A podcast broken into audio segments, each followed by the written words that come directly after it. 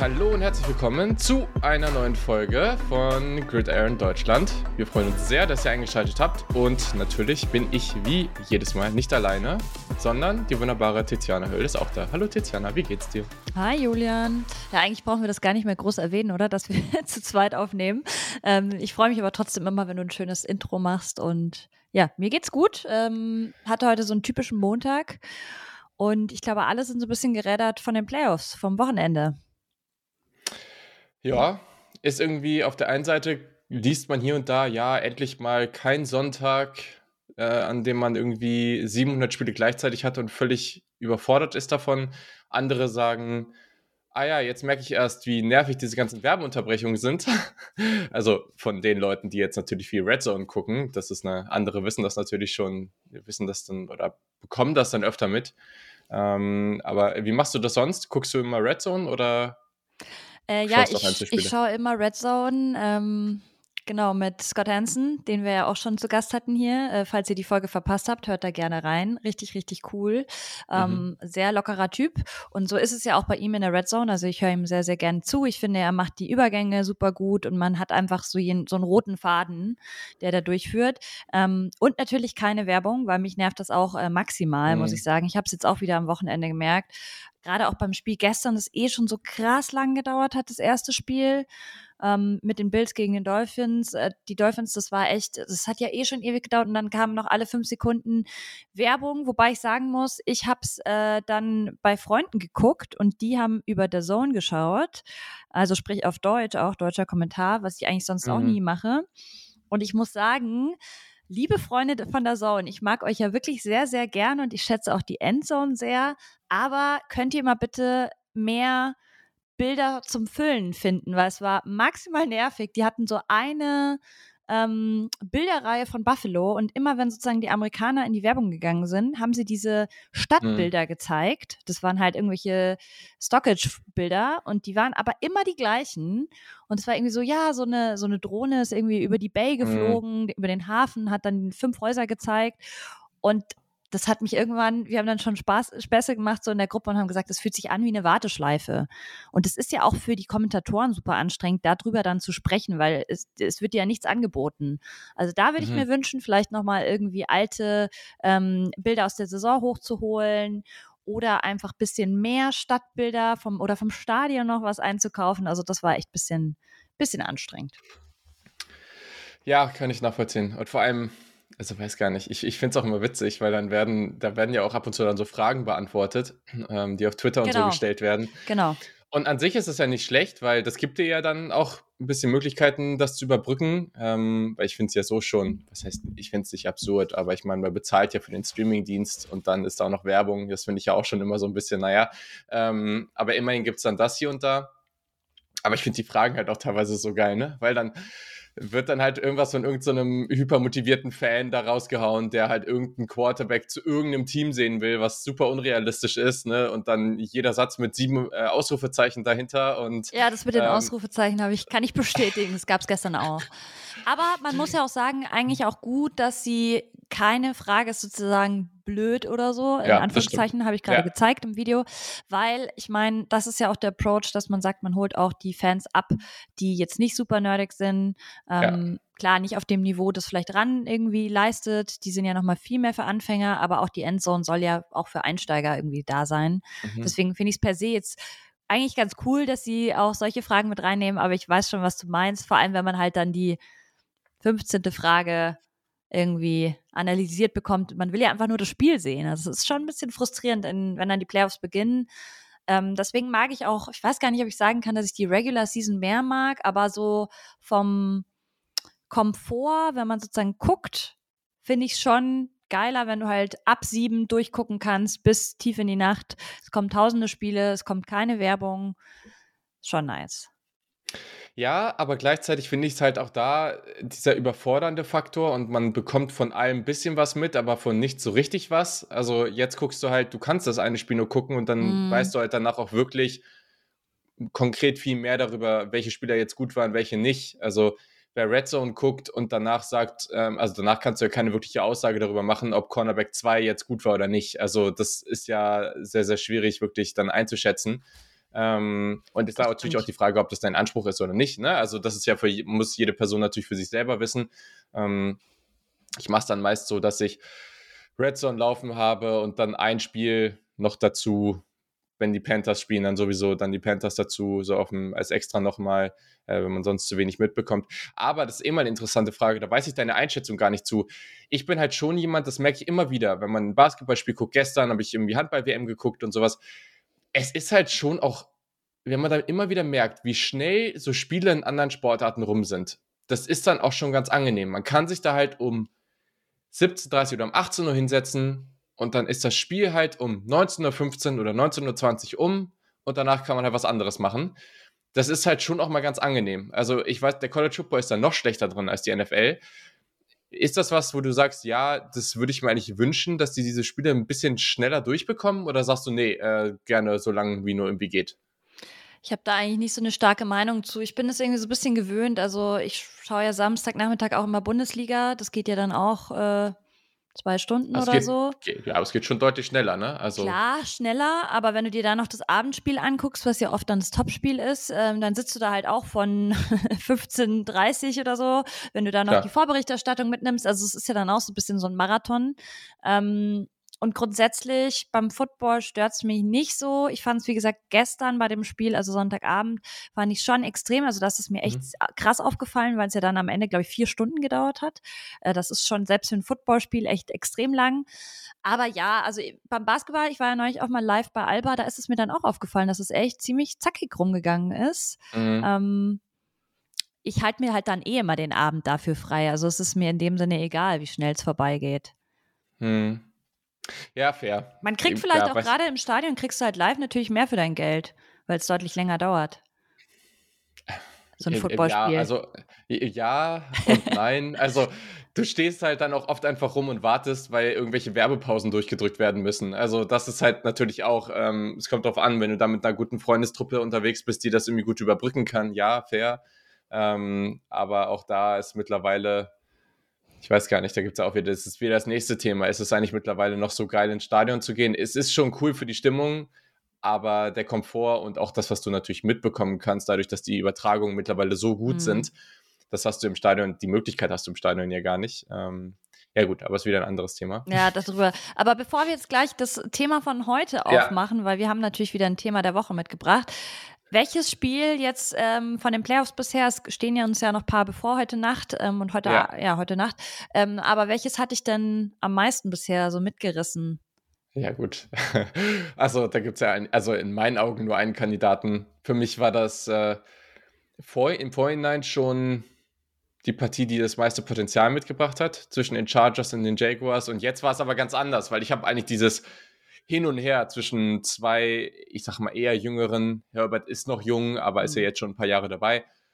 Aber ich habe mir so ein Hin und Her erwartet und dann, ich, du hast es ja auch nicht live geguckt, ich habe es auch nicht live geguckt und am nächsten Tag habe ich es halt so nachgeguckt und ich wusste aber nichts. Also ich habe. Ähm, ich, ich, auch hab nicht, ja. Vor, genau. Ich habe äh, keine, mich nicht influenzen lassen irgendwie, habe so geguckt und dachte so, es war halt auch ganz komisch, weil die Defense von den ähm, Chargers hat das natürlich extrem gut gemacht.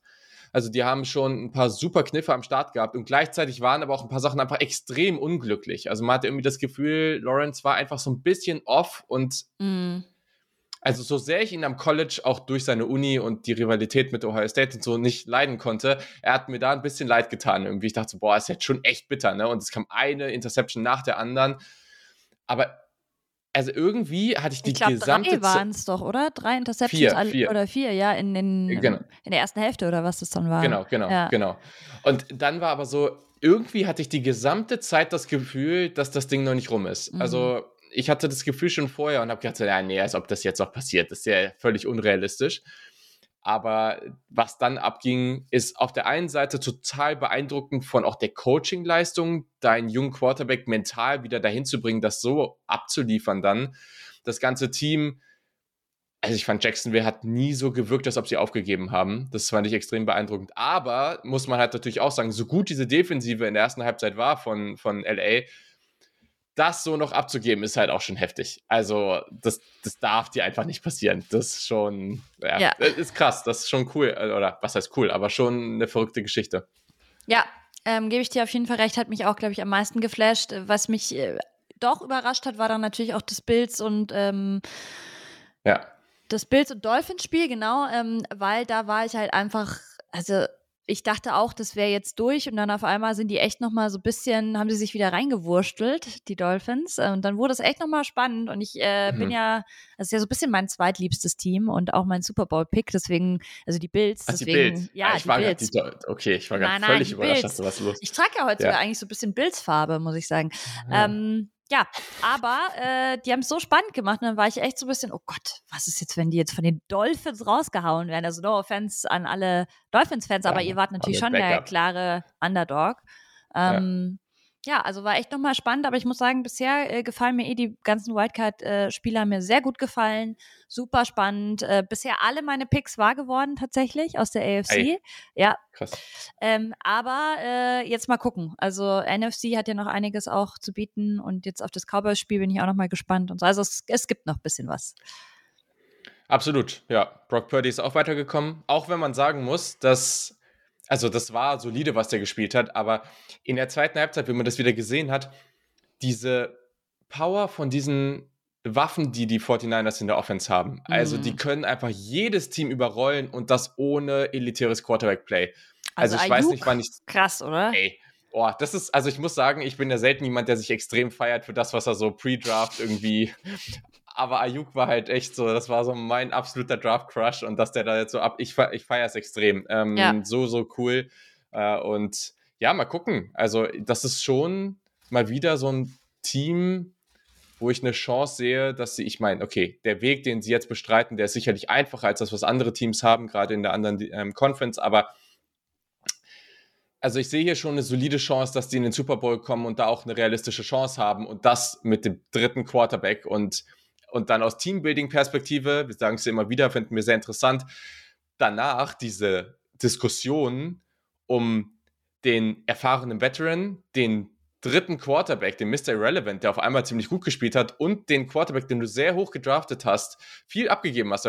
Also, das finde ich ultra spannend, diese Debatte. Aber ja, ja da kommen wir vielleicht irgendwann auch nochmal zu, ähm, wenn es dann soweit ist. Äh, sehr, sehr spannend, was sich da alles bewegt. Total. Also 49ers wird ein Team sein, mit dem wir uns, glaube ich, auch in der Offseason viel beschäftigen ja. werden. Ähm, wir wollen heute aber über Coaches sprechen, weil es gab ja letzte Woche Montag war ja der Black Monday heißt der, glaube mhm. ich. Ja. Genau. Hat nichts mit Shopping zu tun, sondern es geht um die Entlassung von Head Coaches in der NFL. Mhm. Und das hat ja wieder den einen oder anderen getroffen. Und so kommt es, dass jetzt aktuell fünf Teams auf Trainersuche sind. Was dann doch einiges ist, wenn man bedenkt, es gibt 32 Teams, also ja. Unter anderem unsere beiden Teams. Unsere ja. beiden Teams, sprich die Carolina Panthers und die Denver Broncos sind auf der Suche, die Texans ja. sind auf der Suche, die Arizona Cardinals sind auf der Suche. Und ähm, last but not least, jetzt schaue ich gerade noch mal in meine Notizen, was, welches, ah, die Colts natürlich. Ja. Die Colts sind auch noch auf der Suche. Und wir wollten mal ein bisschen analysieren, wie sich dieser ganze Prozess entwickelt hat in den letzten Jahren, nach was werden die sozusagen ausgesucht, die mhm. Head Coaches bei den verschiedenen Teams? Es gibt ja immer dann auch wieder die Meldung, ähm, das und das Team spricht gerade mit dem und dem Kandidaten. Also gerade wenn das auch Trainer sind, die noch in aktiven Positionen bei anderen Teams sind, mhm. dann ist es ja zum Beispiel so, dass die sich ja die Erlaubnis holen müssen ähm, von ihrem aktuellen Team, damit man sozusagen Interviews führen darf, Jobinterviews. Da gab es jetzt schon einige letzte Woche, aber soweit ich weiß, gibt es da noch keine fixe Entscheidung. Also Oder? da vielleicht, da vielleicht auch zum Schedule. Also erstens, kurzer Shoutout, wer, wenn er euch nicht bekannt ist. Der gute Sven Schür ähm, ist auch Sportjournalist, der ist auf Twitter auch sehr aktiv. Und was der macht, also folgt ihm unbedingt mal. Ich kann mal kurz hier sein Handle, ist Schur86, also S-C-H-U-E-E-R 86.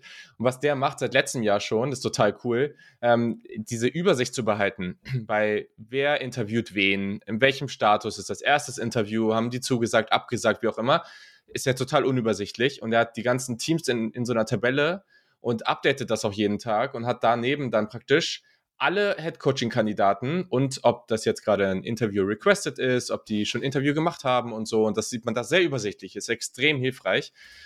Und ähm, genau, es ist ja jetzt so, dass letzte Woche dadurch, es ist ein bisschen dieses Problem aufgekommen, dass ja gewisse Head-Coaches, also oder Kandidaten noch in den Playoffs aktiv sind Und was ist jetzt, wenn die vorher schon angefragt werden und dann schon in Interviews müssen, weil sonst sind die Jobs weg und ne, da gab es immer wieder Probleme in den letzten Jahren. Jetzt war es so, letzte Woche durften schon Telefoninterviews gemacht werden und ab, ich glaube jetzt, also nach der Wildcard Round, ab dann dürfen auch in-person Interviews gemacht werden. Und dann, was sehr interessant ist, finde ich ja, eigentlich sind die ja die Kandidaten, Offensive, Defensive Coordinator und so weiter von zum Beispiel dem Super Bowl-Team am spannendsten aber höchstwahrscheinlich werden die halt erst in Interviews gehen, wenn der Super Bowl durch ist.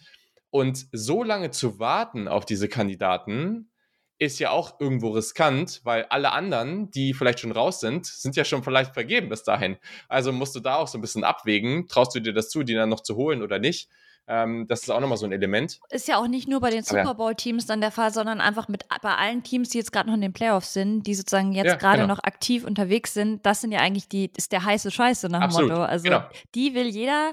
Ähm, aber man muss auch sagen, es gibt natürlich jetzt schon den einen oder anderen guten Kandidaten, der ja auch nicht nur aus der NFL kommt und da bist du natürlich der bessere Experte als ich, weil im College Game gibt es ja auch einige Trainer, die jetzt gerade beispielsweise im Gespräch sind. Ja. Einen kennen wir natürlich. Vielleicht kannst du da ein paar Worte dazu sagen, der ja auch bei den Denver Broncos interviewt wurde. Ja, Jim Harbour ähm, ist auch mit den 49ers schon sehr erfolgreich gewesen und das macht ihn auch etwas anders, weil ich meine, dieses Jahr sieht man jetzt gerade, ähm, Matt Rule wurde gefeuert, kam aus dem College, Cliff Kingsbury wurde gefeuert, kam aus dem College. Ich glaube, der ähm, ich finde es generell dämlich zu sagen, College-Coaches funktionieren oder funktionieren nicht, weil es sind sehr viele Menschen, die man mhm. über einen Kamm schert. Ähm, aber ich glaube, gerade ist man da eher so ein bisschen vorsichtiger.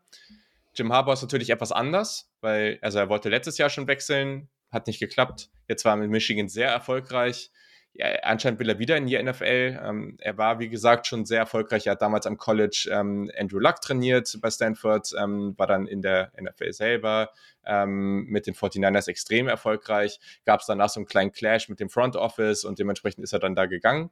Mm, aber immer noch ein Kandidat, der jetzt halt, das ist halt die Frage, immer wieder, und darüber können wir gleich auch ein bisschen reden, wählst du diesen ja, ich sag mal, in Anführungszeichen heißen jungen Kandidaten, ne, der innovativ, irgendwie Anfang 30, hat jetzt irgendwie eine krasse Offense aus Spielfeld gebracht und so, ne? Oder willst du diesen CEO-Typ, so wird es immer genannt, also das ist zum Beispiel ein Haber, der wird wahrscheinlich nicht offensiv oder defensiv so maßgeblichen Einfluss, natürlich wird er Einfluss drauf haben, aber nicht so maßgeblichen Einfluss auf das Scheme haben. Das werden dann andere Leute sein. Aber kann der halt diese Kultur etablieren, und da gibt es so viele Faktoren, die da wichtig sind. Und naja, ich glaube schon, Erfahrungswerte dass, ist ja auch ein ganz genau, großes genau. Thema. Ja. Absolut, absolut. Ne? Und da, ich glaube, da ist es ganz spannend jetzt auch zu sehen. Ähm, zum Beispiel mit den Panthers hat er kurz geredet, die haben schon abgelehnt. Jetzt ist er, glaube ich, aktuell, wenn ich das jetzt hier in dieser Übersicht vom Sven sehe, nur bei den Denver Broncos im Gespräch.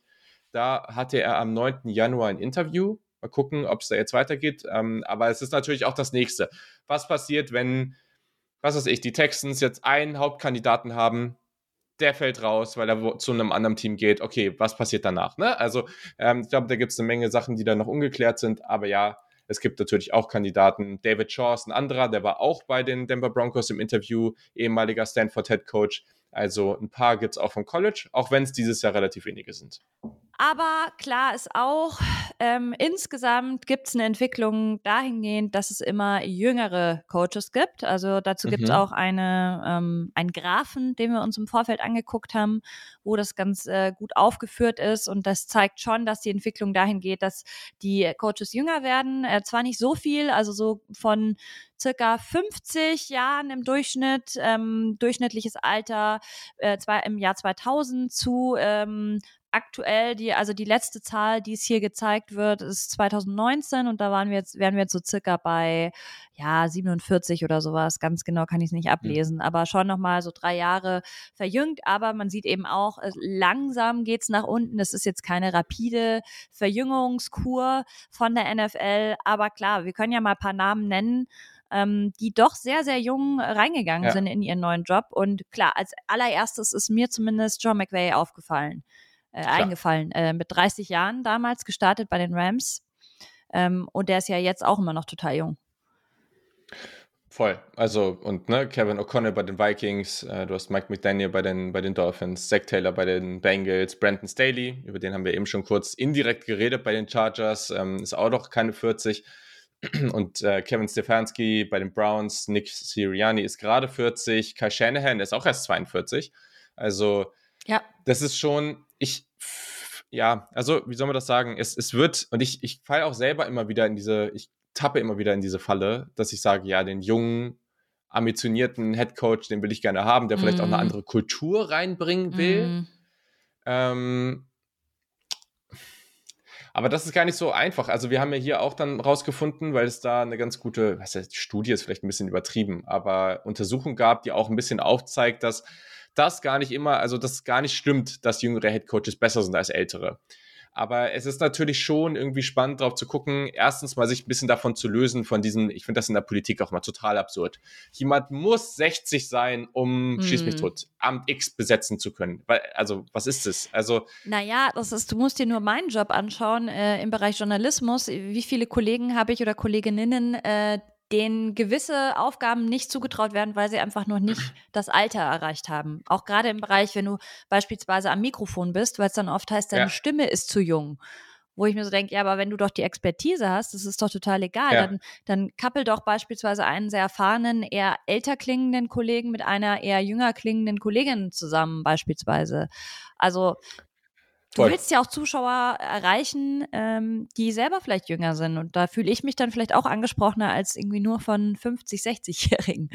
Also ja, es ist, ja, auch so. ja, es ist. ist so. Das gleiche gilt auch für, für Coaches, ähm, gerade vielleicht die, die auch ähm, selber noch bis vor ein paar Jahren gespielt haben, haben ja vielleicht auch nochmal einen ganz anderen Blick äh, auf die Liga oder auf was Absolut. solche Spieler auch umtreibt, privat auch beispielsweise. Demico Ryans, super Kandidat jetzt dieses Jahr, ne? Defensive Coordinator von den 49ers, haben vielleicht die beste Defense der Liga. Ja. Äh, ist, glaube ich, auch erst irgendwie, ich glaube, 38 oder sowas, äh, vor ein paar Jahren selber noch gespielt. Und genau, aber es, und dabei auch vielleicht gar nicht drauf zu gucken, also das nicht als ausschlaggebenden Faktor zu nehmen, ne, sondern einfach zu gucken, was bringt die Person mit, ähm, natürlich, äh, das ist halt das Ding. Das finde ich sehr, sehr attraktiv, aber das ist natürlich auch immer wieder ein bisschen wie beim Quarterback zu gucken, will ich jetzt diese Durchschnittsvariante, ist ganz gut, aber halt nicht Elite, oder will ich halt wirklich ganz nach oben? Und das sieht man natürlich bei den Kandidaten, ne? Bill Belichick, ähm, äh, hier Mike Tomlin oder sowas, ne? Die halt schon Ewigkeiten bei ihrem Team sind, aber das einfach sehr konstant sehr gut machen. Und das ist natürlich der Idealzustand. Du erreichst, du bekommst jemanden, der erstmal viel mitbringt, dann, und das ist halt ganz, ganz wichtig, sieht man auch bei einem Nick Saban am College, der auch schon sehr alt ist, aber natürlich mit Alabama der erfolgreichste Coach wahrscheinlich aller Zeiten ist. Er ist offen dafür, sich von seinem Coaching-Staff, von seinen Spielern das anzuhören und zu sagen, ja, ich verändere mich mit euch, weil anders habe ich keine Chance. Und ich glaube, das ist das, was viele Coaches auch vielleicht, diese typischen Coaches, die drei, vier Jahre bei dem Team sind, sind in Jahr zwei, drei sehr erfolgreich und dann kriegen sie noch so ein bisschen diese, diesen Bonus, ja, du hast den Super Bowl gewonnen oder wir sind sehr weit gekommen, deswegen bleibst du noch ein bisschen, aber danach merkt man, zu mehr reicht es einfach nicht. Und ich glaube, dass diese Fähigkeit, da agil zu bleiben und zu merken, okay, die Liga verändert sich und ich muss mich mit verändern, das bekommen gefühlt nur die wenigsten hin.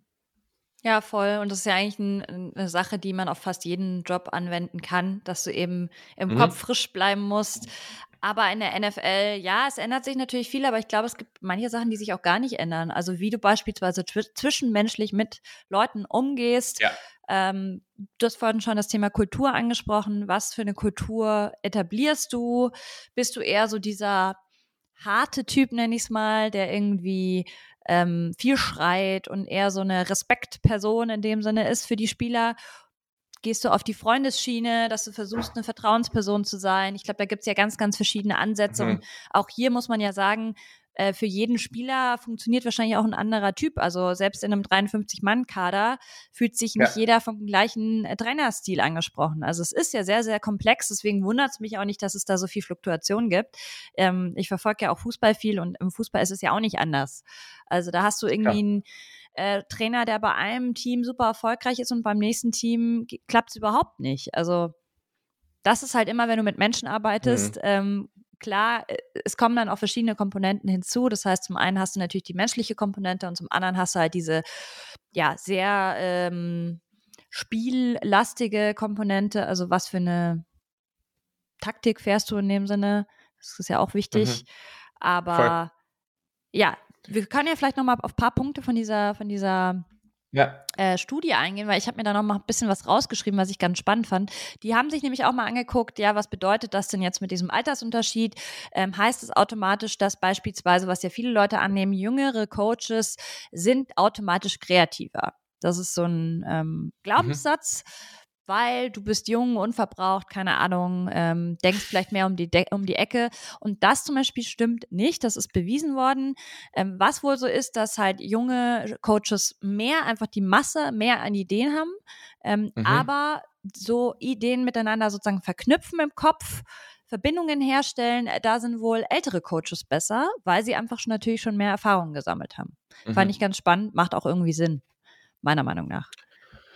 Absolut aber da auch wieder, ne? Also gerade die älteren Coaches sind ja häufig auch eher diese CEO-Typen. Mm. Und da dann eben auch, ich glaube, da ist natürlich auch die Frage, bei so einer Studie wird dann da wirklich beachtet, wer jetzt, also, oder wir wissen das ja oft gar nicht, wer hat jetzt welche Verantwortung, ne? Wie läuft das eigentlich hinter geschlossenen Türen? Aber kriegst du es halt hin, diese Kultur zu fördern, weil das, was du eben gesagt hast, ich finde das ein super Aspekt mit dem, du hast halt in 53, ähm, 53 verschiedenen äh, oder 53 verschiedene Spieler und da hast du natürlich dann, weiß ich nicht, wie viele Typen dabei. Aber der Head Coach ist ja gar nicht mit allen in Kontakt. Also, das ist der erste Punkt. Den fand ich super spannend von Connor Orr, der sich damit ganz viel beschäftigt. Er ist vom MMQB, von Sports Illustrated.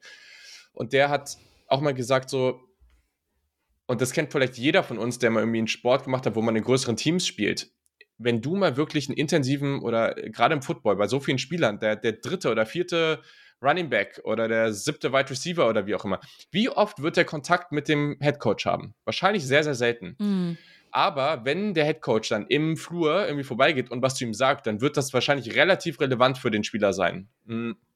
Und da kann man, glaube ich, auch sehen, was ist das für ein Typ. Also ignoriert ihr den einfach und geht vorbei oder geht er auf den zu, der weiß vielleicht, was weiß ich, was mit deinen Kindern los ist, ne, oder sonst wie, oder dass du im letzten Spiel irgendwie gestruggelt hast und spricht dich darauf an und versucht dich irgendwie aufzumuntern oder sowas. Und das wird so einen großen Impact haben, aber das ist unmöglich, das für alle Spieler zu machen. Deswegen, was kriegt der hin, für eine Kultur und für einen Staff zu etablieren, so dass die das in ihrem Position Room umsetzen können und das dann halt in ihrer kleinen Gruppe, so wie das halt ist, du musst mit auf jeden Spieler anders eingehen, um das volle Potenzial zu entfalten. Und das sind halt alles so Dinge, die kommen, die spielen da mit. Und ich glaube, da ist es natürlich auch was, was vielleicht hier dann auch mitspielt, dass das ältere Headcoaches mit mehr Erfahrung, die das schon öfter üben könnten, einfach dann auch besser hinbekommen. Könnte ich mir einfach vorstellen. Ja und nein, weil ich irgendwie in meinem Kopf gleich denken würde, oh Gott, irgendwie der, der älter ist, der ist schon so eingefahren und der sozusagen sieht sowas vielleicht gar nicht mehr. Der sieht mhm. so einen Spieler und die Kommunikation mit dem gar nicht mehr so, sondern denkt sich, also sieht nur das Bigger Picture, was aber ja auch, ich glaube, da sind ganz, ganz viele ähm, Vorurteile, die da so mitschwingen, aber auch ja. auf Seiten der Teams. Also ich glaube, ähm, viele Teams äh, haben da auch so komische Glaubenssätze, denken dann irgendwie automatisch, wie gesagt, junger Coach, den wir uns jetzt hier holen, der macht uns jetzt hier alle trinkt, dreht alles auf links und ist total innovativ und so, was ja überhaupt nicht stimmen muss. Ähm, es gibt aber natürlich auch eine Gegenbewegung. Wenn wir beispielsweise an Coaches denken, die eben äh, relativ alt ihren ersten Headcoach-Job äh, bekommen mhm. haben, da braucht man ja nur beispielsweise denken an, ähm, bei den Broncos hatten wir Vic Fangio, der mit irgendwie mhm. über 60 seine erste Head-Coaching-Position bekommen hat. Der war ganz, ganz lang Defensive Coordinator. Ich glaube unter anderem auch bei den, ah, ich will jetzt nichts Falsches sagen. Ich glaube, der war auch bei den Vikings, oder? Naja, ist ja auch egal. Aber jedenfalls war er lange schon im Geschäft. Ich glaube 20 oder 30 Jahre und mhm. hat dann ganz spät erst seine erste Head Coach Position bekommen. Auch ein Bruce Arians beispielsweise ähm, gehört da dazu. Der hat auch relativ spät erst seinen ersten Head Coach Job bekommen. Das heißt, auch das ist ja möglich und auch das ist in den letzten Jahren passiert. Also man kann jetzt nicht sagen, es gibt nur diesen Trend hin zu jungen Trainern. Äh, absolut. Und da auch immer wieder, da ist natürlich dieser Versuch, du hast jemanden, der aus seiner Seite des Balls das ganz lange ganz gut gemacht hat und sich dann zu überlegen, hm, vielleicht kann der das dann auch mal. Und das sind ja auch oft Leute vielleicht, die ähm, die sich dann vielleicht irgendwann sagen oder die lange gedacht haben, ey, ich will gar nicht Head Coach werden, mhm. weil das ist genau das Ding. Das ist ja auch, ich habe mich jetzt neulich auch ein bisschen damit beschäftigt aus so meiner eigenen Arbeitsperspektive, also ein bisschen eher so, ich sag mal, aus der wirtschaftlichen äh, Perspektive, ähm, wo es ja immer heißt, so der normale nächste Schritt ist es, du bist jetzt irgendwo in irgendeinem Team, ich sag mal bei mir im Marketing, und es ist immer das nächstbeste, um mehr Gehalt zu verdienen, um aufzusteigen, immer Teamleitung. Personalverantwortung so. oft, oder? Genau, ja. genau. Personalverantwortung, genau das. Aber viele Leute sind da, erstens haben die gar nee. keine Erfahrung da drin ja. und vielleicht sind die da auch einfach nicht gut drin. Vielleicht ja. sind die einfach im Fachlichen mega gut. Und vielleicht Aber, mögen sie das auch gar nicht. Also vielleicht wollen sie gar nicht in die genau. Richtung, ja. Aber das ist der Weg, um mehr Geld zu verdienen. Mhm. Warum, aber, und da fangen mittlerweile einige Unternehmen auch endlich mal mit an, mhm. bedeutet das nicht, du kannst halt in beide Richtungen gehen. Entweder ich bin halt praktisch Expertin für ja. meinen Bereich oder ich bekomme halt Personalverantwortung. Aber beide Wege führen zu mehr Gehalt, weil ich äh, für, in beiden Wegen meinem Unternehmen irgendwie helfe und einen Mehrwert habe. Und das ist hier das Gleiche. Es gab, ne, Vic Venture ist, glaube ich, ein gutes Beispiel. Anderes Beispiel, weil ich das jetzt gerade, ne, es ist ein bisschen anders, aber Brian Hartline war Wide Receiver in der NFL ähm, und ist jetzt Wide Receiver Head, äh, Head Coach, Wide Receiver Coach bei Ohio State gewesen ähm, und es galt lange so, als dass der einfach den Job sehr, sehr gut und lange machen will. Aber jetzt scheint sich irgendwie ein bisschen was verändert zu haben und jetzt ist er zum Offensive Coordinator aufgestiegen, mhm. weil er auch gesagt hat, vielleicht möchte ich doch ein bisschen mehr. Und das ist ja fair. So, Menschen verändern sich und denken lange, sie wollen was machen und wollen vielleicht irgendwann was anderes machen. Ja. Und dementsprechend äh, gibt es dann da die Möglichkeit und bei dem einen funktioniert es und beim anderen halt nicht. Ja, voll. Ähm, ist es eh, also ist jetzt nochmal eigentlich eine andere Diskussion, ich finde, die passt aber gerade sehr gut. Findest du denn insgesamt, dass äh, die Headcoaches inzwischen zu schnell entlassen werden? Also, dass dieses hm. Verfallsdatum kürzer wird, das wäre eigentlich auch mal spannend dazu, ja. sich Statistiken anzugucken. Kann ich mir aber gut vorstellen, dass es schon so ist, ähm, dass hm. früher die Trainer deutlich länger waren. Wir haben ja auch mal darüber gesprochen in einer Folge, wie es bei Quarterbacks ist, ähm, die beispielsweise früher viel schlechtere Stats hatten und wie lange denen Zeit gegeben wurde versus heute. Das war doch, kannst du dich noch erinnern? Das ist ja, ja, genau. ja, ist mhm. ja noch nicht lange her, dass wir darüber gesprochen haben. Ähnlich könnte ich es mir auch vorstellen bei Coaches. Genau, also ich hätte jetzt eh den Vergleich gezogen, glaube ich, zu den Quarterbacks. Also das trifft es, finde ich, ganz gut. Ich glaube schon, ich glaube auch eh, Social Media spielt halt eine Rolle, weil auf einmal die Stimmen viel schneller, viel lauter werden können. Mhm. Und wenn du dann einen Owner hast, der auch vielleicht, ne, gibt es ja einige, die aus diesen, ja, schon eher, ich sage jetzt noch mal ein bisschen mehr Oldschool-Wirtschaftsumfeldern äh, kommen, wo es, wo es einfach nur darum geht, ne, wir müssen hier schnell alles reißen. Eigentlich ist egal, wem es hier gut geht oder nicht. Ist natürlich jetzt sehr vereinfacht, aber auch viel dieses Higher, Fire, Fast und sowas. Ne? Also das hm, gibt es bei einigen schon stark und wir müssen jetzt ganz schnell hier Erfolge sehen und wenn nicht, dann müssen wir halt was anderes machen. Und ich finde es auch fair, wenn man merkt, hier geht, läuft irgendwas essentiell falsch, dann ist es auch nicht richtig, da jetzt einfach länger zu bleiben. Also mhm. Matt Rule war so ein Beispiel, wo man vielleicht auch hätte früher die Reißleine ziehen müssen. Oder auch Nathaniel Hackett diese Saison, finde ich, wurde auch sehr lang dran festgehalten. Absolut. Ja. Absolut. Aber gleichzeitig ist es halt auch was, wo man dann, weiß ich nicht, also man muss schon eigentlich auch sagen, wie wahrscheinlich ist es wirklich, dass wenn du mit einem Team, wenn du jetzt ein Team übernimmst, was schon etabliert ist, einen etablierten Quarterback hat, okay, vielleicht was anderes. Aber wenn du jetzt ein Team übernimmst, wo du mit einem jungen Quarterback anfängst und dein Team echt noch überhaupt nicht weit ist, dann macht es wirklich Sinn, die ersten beiden Jahre so sehr auf die Waage zu legen mhm. und das so stark zu bewerten, weiß ich nicht. Also eigentlich musst du in einem Headcoach schon, und das haben sie, glaube ich, in einem anderen Podcast neulich auch mal irgendwie gesagt, äh, und da ein paar Beispiele genannt. Also du musst den Leuten schon mindestens mal drei Jahre geben. Ähm, alles andere macht eigentlich nicht so wirklich viel Sinn, weil dann fängst du immer nur wieder von vorne an. Du fängst mhm. immer wieder von vorne an. Und früher, es gibt ja auch ein paar Beispiele, die schon länger bei ihren Teams sind, wo es am Anfang gar nicht unbedingt so gut lief. Ähm, aber du hast halt die Power oder die Loyalität und ja, bei Loyalität, darum geht es gar nicht zwingend, sondern einfach zu sagen, ja, ich, ich ich halte es jetzt mal durch, ich habe die Geduld. Mhm. Und wenn es nicht funktioniert, dann ist es so, aber dann haben wir dem Ganzen wenigstens genug Raum und Zeit gegeben. Also das finde ich schon, dass es grundsätzlich, ich würde es schon ein bisschen problematisch sehen aktuell. Ja, und äh, man sieht es wirklich bei Teams. Also ich habe da jetzt ein positives Beispiel im Kopf, beispielsweise Mike äh, McCarthy bei den, bei den Cowboys, ähm, wo mhm. ja eigentlich schon immer der, die klare Marschroute war, wir müssen hier Championship gewinnen und Super Bowl und bla bla bla. Ähm, von Owner-Seite eben war ja ganz äh, aggressiv dieses Ziel ausgeschrieben worden und der kam ja dann damals von den äh, Packers war da ja nicht mehr so erfolgreich zuletzt gewesen und dem hat man jetzt aber trotzdem, obwohl so mhm. klar dieses Ziel eigentlich immer äh, kommuniziert wurde, hat man dem jetzt ein paar Jahre Zeit gegeben und jetzt sind sie auch ja mal wieder in den Playoffs. Jetzt muss man natürlich gucken, ja. wo es hingeht und der hat ja auch an sich einen guten Kader, der ihm da zur Verfügung steht. Aber das finde ich ein ganz gutes Beispiel, weil da hätte ich mir vorstellen können, dass der beispielsweise bei anderen Teams deutlich schneller geflogen wäre. Ähm, und ja, ich will jetzt nicht immer die Broncos nennen, aber die sind halt leider, was das betrifft, auch ein bisschen Negativbeispiel, weil ähnlich wie auf der Quarterback-Position, vielleicht kann man da auch eben schon eine mhm. gewisse Korrelation herstellen ist es auch auf der Coaching-Position so, dass es ja. sehr, sehr viel Fluktuation gibt und dadurch kommt halt wenig Ruhe rein. Du hast wenig, ja, mal auf Dauer halt einen roten Faden. Jetzt haben wir auch noch neue Owner, also noch mal mehr Unruhe reinbekommen das kann meiner Meinung nach auf mhm. Dauer halt nicht das Ziel sein, dass du hier alle ein bis zwei Jahre deinen Coach und dann oft ja auch, die nehmen ja dann oft auch sozusagen eigene OCs oder DCs mit, dann werden die auch noch entlassen.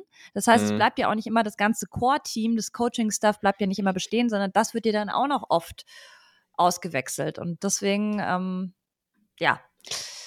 Ein, ein Faktor, der da mitspielt noch, und dafür sind die Texans ein super Beispiel, dieses jetzt zweimal in Folge einen Headcoach nach einem Jahr rauszuschmeißen, auch einfach mal zu hinterfragen, wer will da jetzt eigentlich Headcoach werden? Also wer geht da, sieht das denn jetzt und sagt sich, oh ja, das, das ist ja ein super Umfeld. Also ich glaube schon, dass man es differenziert sehen muss, weil das waren beides nicht die Umfelder, da ist jetzt auch eine Menge passiert, Watson und Co. Ne? Ja. Und so. Also man muss das auch schon so sehen, die haben jetzt den zweiten Pick, wenn sie jetzt hingehen und einen jungen Quarterback ziehen, dann ist das schon eher dieser klassische Aufbau und dann wird auch wahrscheinlich niemand irgendwie nach einem Jahr rausgeschmissen. Aber trotzdem, das Bild, was du da aufmachst für deine Fans, für dein, also mit Lovey Smith, wir waren uns ja eigentlich alle ziemlich sicher, das wird so ein Übergangsjahr, die schmeißen den wieder nach einem Jahr raus und gut ist. Und genauso ist es auch passiert. Und mh, weiß ich nicht. Also, das ist schon so ein, keine Ahnung. Also, ich verstehe, ich verstehe den, die Herangehensweise irgendwie, und ich glaube auch, dass es genug Coaches gibt, die sagen, okay, wenn das wird jetzt anders sein. Aber also es hat schon ein bisschen diese Loser-Mentalität einer Franchise, die du bei anderen einfach nicht siehst. Also bei den richtig guten Franchises siehst du das nicht. Und deswegen, so sehr man das vielleicht nachvollziehen kann oder auch Argumente dafür finden kann, die besten Franchises machen das nicht. Die, die finden richtige Wege, damit umzugehen. Und ähm, ja, da, das spielt dann auch immer mit. Ja, und dennoch, wenn man jetzt mal drüber nachdenkt, gibt es eigentlich nicht viele Beispiele für Coaches, die wirklich, wirklich lange jetzt in dem Jobs schon sind. Also ja. lass uns doch gerne mal kurz drüber nachdenken. Bill Belichick natürlich. Ähm, dann ähm, fällt mir noch ein Pete Carroll bei den Seahawks. Ähm, mhm. Ja, dann halt Shanahan ist jetzt auch schon ein paar Jahre bei den 49ers. Ich weiß jetzt ja, gar nicht, wie viele Mike Jahre. Ja. Mhm. Also ich habe jetzt hier kurz mal schnell eine Liste aufgemacht. ja, der, der also Packers-Coach natürlich, der ist auch schon ein paar Jahre genau. dabei. Ja, ja, aber also wenn jetzt zurück, also Bill Belichick ist jetzt schon seit 2000 dabei, Mike Tomlin seit 2007, John Harbour, mhm. Baltimore seit 2008, Stimmt. Pete Carroll seit 2010, mhm. Andy Reid ist mhm. bei Kansas City schon seit 2013, mhm. dann der nächste ist Sean McDermott bei Buffalo 2017, auch da ist McVay schon hingegangen und Kyle Shanahan, das war ja, das war mal so drei, das hat richtig reingehauen. Hat echt sehr, sehr gut funktioniert. Ja. Ähm, aber dann, ne? Also das ja eh, also auch mit Brian DeBole, der ja OC war, jetzt bei den Giants äh, in die Playoffs. Ja. Also die Bills sind echt eine Talentschmiede, was das betrifft. Absolut. Ne? Und das sind jetzt aber acht von 32 Teams gewesen. Und das war 2017. Also das ist jetzt fünf Jahre und ein paar zerquetschte her. So. Mhm. Also, und fünf Jahre ist, ja, also wenn du fünf Jahre da bist, ist es schon jetzt auch nicht kurz. Nee. Aber das heißt ja, dass deutlich, deutlich mehr als die Hälfte der NFL äh, ihr ziemlich regelmäßig den Coach austauscht. Und das ist schon, ja, ist schon nicht so ideal, sagen wir es mal so. Nee, ist nicht ideal. Lass uns gerne mal so ein bisschen ein Fazit ziehen. Also das ändert sich auf jeden Fall, dieser ganze Prozess. Ja. Was wir jetzt gar nicht so groß angesprochen haben, ähm, was auf jeden Fall auch noch erwähnt gehört, ist dieses ganze Thema Rooney Rule. Ähm, ja falls euch das mehr interessieren sollte, eigentlich machen wir keine Cross-Promo, aber jetzt einfach nur, weil wir auch nicht mehr so viel Zeit haben. Äh, ich habe in meinem anderen um, Podcast Woman Coverage, habe ich da auch schon mal eine ganze Folge über die Rooney Rule gemacht. Falls euch das jetzt nicht sagen sollte, dann hört da gerne mal rein. Grundsätzlich geht es aber in der Rooney Rule darum, dass sozusagen eine diversere Coaching-Kultur aufgebaut werden soll. Ähm, das Ganze beruht auf zwei Entlassungen aus dem Jahr 2002, wo zwei ähm, Coaches ähm, die sozusagen der äh, sozusagen People of Color Kultur angehört haben, ähm, die wurden entlassen und daraufhin wurde diese Rooney Rule etabliert in der NFL, die eben besagt, dass man ähm, zumindest ähm, entweder ein ähm, POC oder eine weibliche Kandidatin interviewen muss und ähm, genau, da sozusagen hat sich seitdem auch so ein bisschen was geändert in diesen 20 Jahren, aber man merkt, es ist, äh, wir sind immer noch lange nicht da. Es gibt immer noch keine weibliche Headcoachin beispielsweise und auch ähm, bei People of Color haben wir ganz, ganz wenige. Ähm, ja. Da gab es ja jetzt auch diese ganz äh, bekannte Klage da eben ähm, von dem letzten Coach von den Dolphins. Ähm, ja. Genau. Aber ja. ja. das ist natürlich auch noch ein Faktor, der bei diesem ganzen äh, Jobgesprächen äh, mit reinfließt, dass das natürlich was ist, wo die Teams jetzt auch vermehrt darauf achten müssen und auch manche Teams, glaube ich, haben da schon auch Bock, was zu ändern. Also es gibt positive Beispiele. Die Raiders haben ja beispielsweise auch eine weibliche Präsidentin jetzt seit kurzem. Mhm. Also es tut sich was. Aber ja, darüber, über diesen Aspekt haben wir jetzt bisher noch gar nicht gesprochen. Das ist natürlich auch nicht unwichtig. Ja, es ist natürlich, da kommen dann immer wieder die Stimmen auf, die du überall bei solchen Quoten hast, wo es immer heißt, naja, gut, es soll darum, es soll um die Qualifikation gehen und so. Ja, ja, soll es, klar, keine Frage. Aber das kannst du auf alle Quoten beziehen. Also, wenn irgendwo, weiß ich nicht.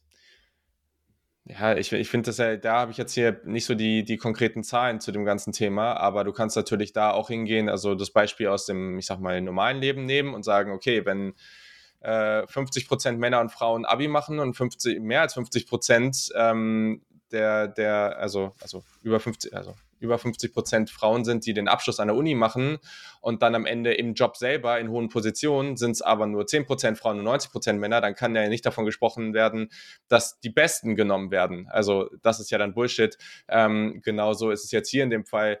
Äh, ich weiß nicht, wie hoch der Prozentsatz ist in der NFL an ähm, People of Color. Ähm, das könnte man nochmal hier währenddessen nachgucken. Ähm, Bewiesen ist aber auch von Studien, dass beispielsweise Frauen und auch People of Color ähm, Persönlichkeiten A, natürlich den Job viel, viel schwieriger bekommen überhaupt, also eingeladen werden. Genau.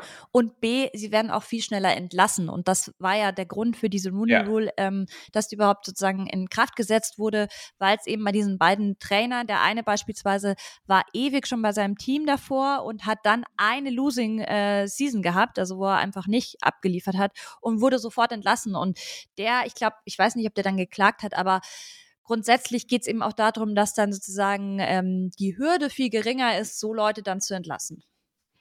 Ja, genau. Und letztendlich ähm, hast du, ja, in 2022 hatten wir dann nur noch, wenn ich jetzt richtig bin, äh, ja, stimmt, Lavi Smith war auch noch. Also mhm. Also dann waren es, glaube ich, nur zwei Minority Head Coaches, ähm, beziehungsweise ähm, Ron Rivera ja auch noch, ähm, äh, Robert Saleh.